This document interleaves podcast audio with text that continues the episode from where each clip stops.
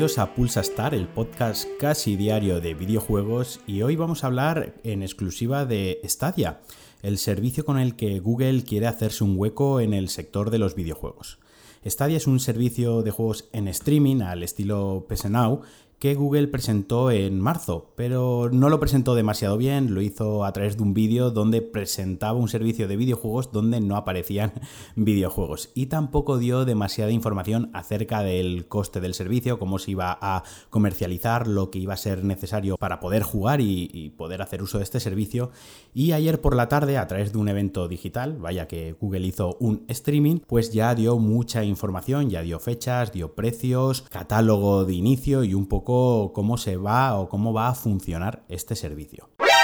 Lo primero, lanzamiento, noviembre de 2019 en 15 países, entre ellos España. No se ha dado una fecha concreta, no se ha dado un día concreto, pero se ha hablado de noviembre. También Google ha presentado el mando para Stadia. En principio cualquier mando Bluetooth eh, debería servir para jugar, pero ellos han presentado el suyo propio que como principal ventaja o principal característica es que contará con un botón directo para acceder al menú y hacer capturas de pantalla y alguna funcionalidad más de este estilo para, compartir contenido. Y además eh, se ha revelado que necesitaremos un Chromecast eh, Ultra para disfrutar de la máxima calidad de imagen en los videojuegos y se ha presentado el modelo de suscripción, ¿no? Aquí es donde la gente estaba más expectante y, creo que es donde al final era lo que nos interesaba, vaya, cuánto va a costar este servicio. Stadia saldrá al mercado con una suscripción de 9,99 euros en España y será Stadia Pro. En 2020 se ha comentado que llegará la suscripción básica, el servicio básico, Stadia base, que será gratuito. ¿Y cuál es la diferencia entre pagar Stadia Pro y Stadia base? ¿no? O sea, ¿por qué voy a pagar 9,99 euros al mes? 10 pavos si en 2020 va a salir Stadia base.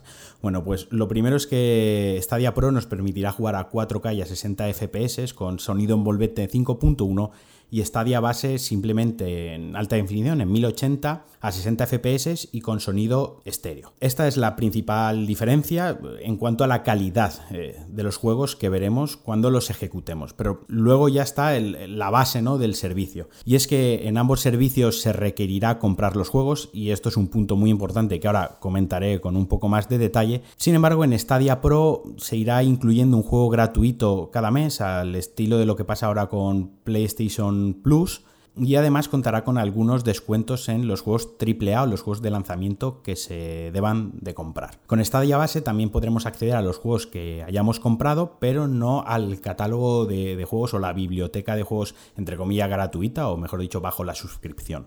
Y aquí viene donde la peinan, aquí es donde a mí me han, me han perdido, donde me he quedado un poco chafado, un poco desilusionado con, con, todo esto, porque Google se las prometía un poco como que iba a revolucionar el sector de los videojuegos, ¿no? Que iba a aportar algo diferente y algo nuevo. Y sí que apostar por el streaming está muy bien, porque al final aquí lo que se está evitando es que tengas que comprar el hardware, te tengas que gastar 400, 500 euros en una consola o una, un desembolso, una inversión de miles de euros, literalmente para tener un PC que te mueva los juegos en ultra a 4K y 60 FPS. Es decir, la, naturaleza del servicio, la teoría está muy bien. Tú te compras un Chromecast Ultra, tú pagas una suscripción y juegas en tu televisión a, a, tope de calidad. Vale, hasta aquí está guay, pero es que resulta que aparte de pagar la suscripción de 10 euros para optar o para disfrutar de esa máxima calidad, Además hay que comprar los juegos, vamos a tener que comprar los juegos AAA y de, y de lanzamiento. Es decir, yo voy a comprar un juego y si lo quiero jugar en 4K,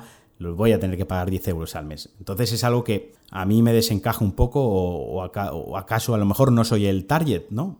Tampoco he entendido muy bien a quién va dirigido este, este servicio, porque los hardcore gamers, los, jugadores más acérrimos y que jugamos todo de lanzamiento y que queremos tener las consolas, pues, pues tenemos todas las consolas, solemos tener un PC bastante preparado para jugar y a lo mejor el jugador casual, pues parecido, ¿no? Tiene una consola fija o la PlayStation o la Xbox, sus cuatro juegos anuales que le gustan y poco más. Entonces no acabo de ver dónde está el hueco para este Google Stadia. También se comentó, o parecía que la idea iba a ser un poco el jugar donde quieras, ¿no? Que te ibas a conectar en tu PC. Imaginaos, estáis en la oficina, tenéis dos horas para comer en el curro y no volvéis a casa. Pues oye, me saco mi mando, me conecto a Stadia y sigo con mi partida en el monitor de mi trabajo luego vuelvo a casa y sigo la tele. Pues parece ser que en un principio solo se va a poder jugar en la televisión y en los teléfonos Pixels de última generación. Han comentado que luego el servicio llegará a otras plataformas, pero en un inicio esas son las dos plataformas o las dos formas en las que vamos a poder disfrutar de Stadia.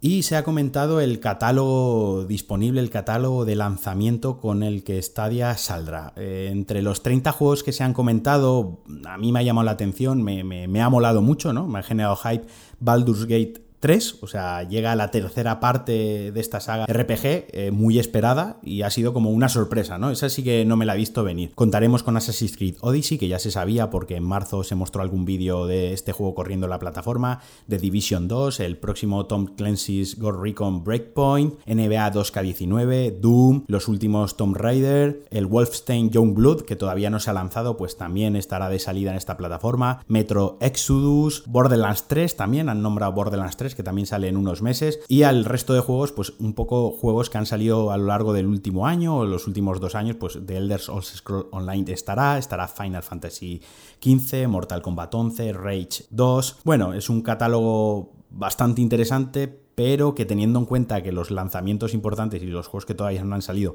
los vamos a tener que comprar como si los comprásemos en Steam o los comprásemos en PlayStation 4 y que su juego bandera es Destiny 2, un Destiny que ya se ha quedado descafeinado, que tampoco acabó de cuajar en su lanzamiento, eh, no lo veo como un juego para llevarlo de bandera o llevarlo de cabecera del que poder sacar pecho y decir, mira, tengo este juego de lanzamiento, esto lo tengo a mis espaldas y voy con todo. Bueno, creo que se ha quedado un poco me. Habrá que esperar a ver cómo, cómo se desarrolla, a ver qué otros títulos, qué otras compañías apoyan el lanzamiento y apoyan el servicio, pero de momento a mí me ha dejado un poco frío.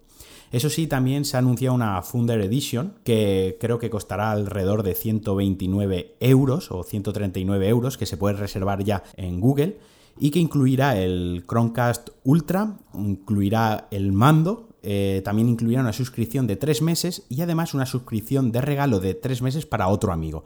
Es decir, tendremos tres meses de servicio y tendremos tres meses para regalar a otro amigo. Y por último, la prioridad para elegir nuestro nombre de usuario en Stadia. Esto aquí ya a mí me ha parecido un poco bochornoso y es un poco juegan con el tú quieres eh, tener tu nombre de como tienes en Steam, como lo tienes en PlayStation, tu nombre de jugador online, mira, resérvalo, paga ya y así te damos derecho a tenerlo, ¿no? A lo mejor el día que te conectes, si no has pagado este pack inicial, que es bastante limitado, eh, pues no te podrás llamar Marquino, ¿no? Tu nombre será Marquino barra baja 234 eh, o yo qué sé, alguna historia así, pero no será el que tú elijas. Pero insisto, habrá que ver qué tal eh, se desarrolla el servicio, cómo evoluciona y qué más cosas tiene que ofrecernos.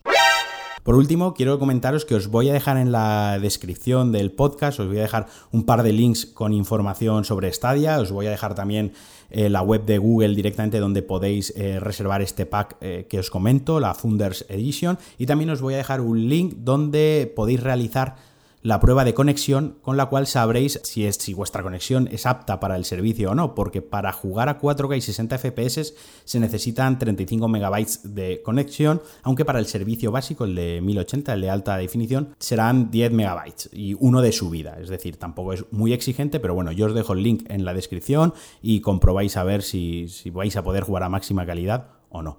Y también me gustaría saber qué opináis. Me podéis escribir y decidme si a vosotros os interesa el servicio, si lo apoyaréis de salida o si esto directamente no va con vosotros. Y hasta aquí el Pulsa Star de hoy. Me deja un par de cositas en el tintero, pero creía que lo importante hoy era hablar de Stadia, siempre que se presenta hardware o en este caso un servicio como este, pero bueno, al final se puede entender como una consola más, una consola virtual. Eh, siempre es algo importante y siempre es algo que hace ilusión, que llama la atención y, que hay que comentarlo. El próximo programa ya será el lunes, eh, ya habrá empezado el E3, habrán empezado las conferencias del E3, así que ya vendré con muchas novedades y hablar exclusivamente del E3. Espero que os haya gustado, espero que paséis un buen fin de semana y nos escuchamos el lunes. Adiós. thank you